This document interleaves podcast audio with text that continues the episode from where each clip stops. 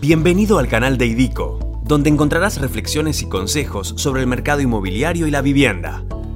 Bienvenidos al podcast de EIDICO. En el episodio de hoy hablaremos sobre los factores que tienen en cuenta los millennials y centennials al elegir su casa. Este grupo etario prioriza en primer lugar la cercanía al trabajo, los espacios comunes y los buenos accesos. Según el INDEC, representan el 14% de la población urbana. Un 25% deja la casa de los padres entre los 26 y los 30 años. Según los resultados publicados por la última encuesta permanente de hogares, en los 31 conglomerados urbanos que monitorean, viven 27,8 millones de personas.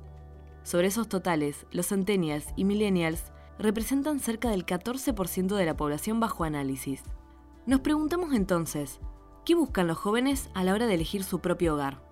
Según los resultados de un relevamiento recientemente realizado por una plataforma de servicios inmobiliarios, las generaciones más jóvenes, compuesta por millennials y centennials, priorizan ante todo la calidad de vida. De los datos que dio a conocer Sonaprop, el 39% eligió el inmueble en el que iba a vivir por su cercanía al trabajo o la facultad, y el 29% por la proximidad a sus familiares. Otro dato que importa en la elección es el acceso al transporte público, el 25% de los encuestados, con respuestas múltiples, le otorga un nivel de importancia alto. También figura la posibilidad de aprovechar la vivienda y su entorno no solo para dormir. Claro que esto es una tendencia a escala global. Brian Shear es director general de Property Markets Group, una compañía norteamericana dedicada a construir proyectos de vivienda para millennials. Señala que los constructores diseñan espacios pensados para la comodidad y estilo de vida de sus habitantes. Los jóvenes profesionales de hoy son una generación social. Por ende, ofrecen amenities como cocinas y oficinas compartidas y espacios comunes en donde puedan socializar y realizar networking. En los espacios comunes ofrecen happy hours, clases de cocina y clases de gimnasio.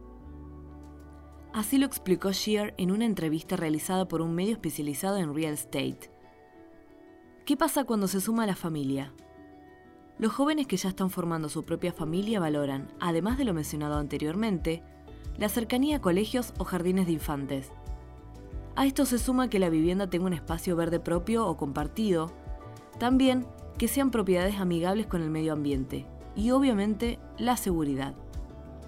En cuanto a la primera vivienda luego del hogar familiar, el informe de Zona Prop revela que un amplio porcentaje deja la casa de los padres entre los 18 y los 25 años. Son el 46% de la muestra. El 25% lo hace entre los 26 y los 30 años. Y un 7% emigra de la casa de los padres entre los 31 y los 35 años. Y un amplio 22% lo hace después de los 36 años. Vamos a revisar entonces cómo se componen los porcentajes de compartir la vivienda. El 76% elige vivir con su pareja. El 16% elige vivir con amigos. Y por último, el 8% elige vivir con hermanos. Momento de hablar respecto al tamaño de la vivienda. Los datos revelan que, aunque vivan solos, los jóvenes aprecian tener espacio. Los datos presentados por Zona Prop arrojan lo siguiente. El 44% de los encuestados reside en viviendas de dos ambientes. El 34% prefiere viviendas de tres ambientes. Solo el 22% vive en un monoambiente. Un trabajo que presentó este año la Sociedad Colombiana de Propiedad Raíz, en el que estudiaron e indagaron sobre las motivaciones de los millennials respecto al real estate, subraya que, para quienes recién están independizándose, más allá de que el lugar sea pequeño, debe ser acorde al estilo de vida. Por ende, puede ser uno o dos ambientes.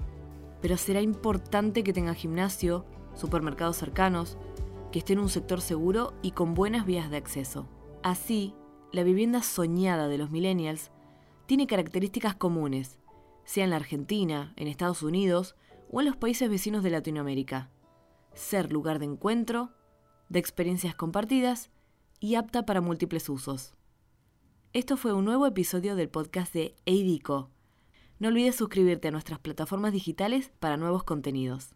Hasta el próximo episodio. Gracias por escucharnos. Te esperamos en nuestro próximo podcast. Eidico, tu vida es nuestro proyecto.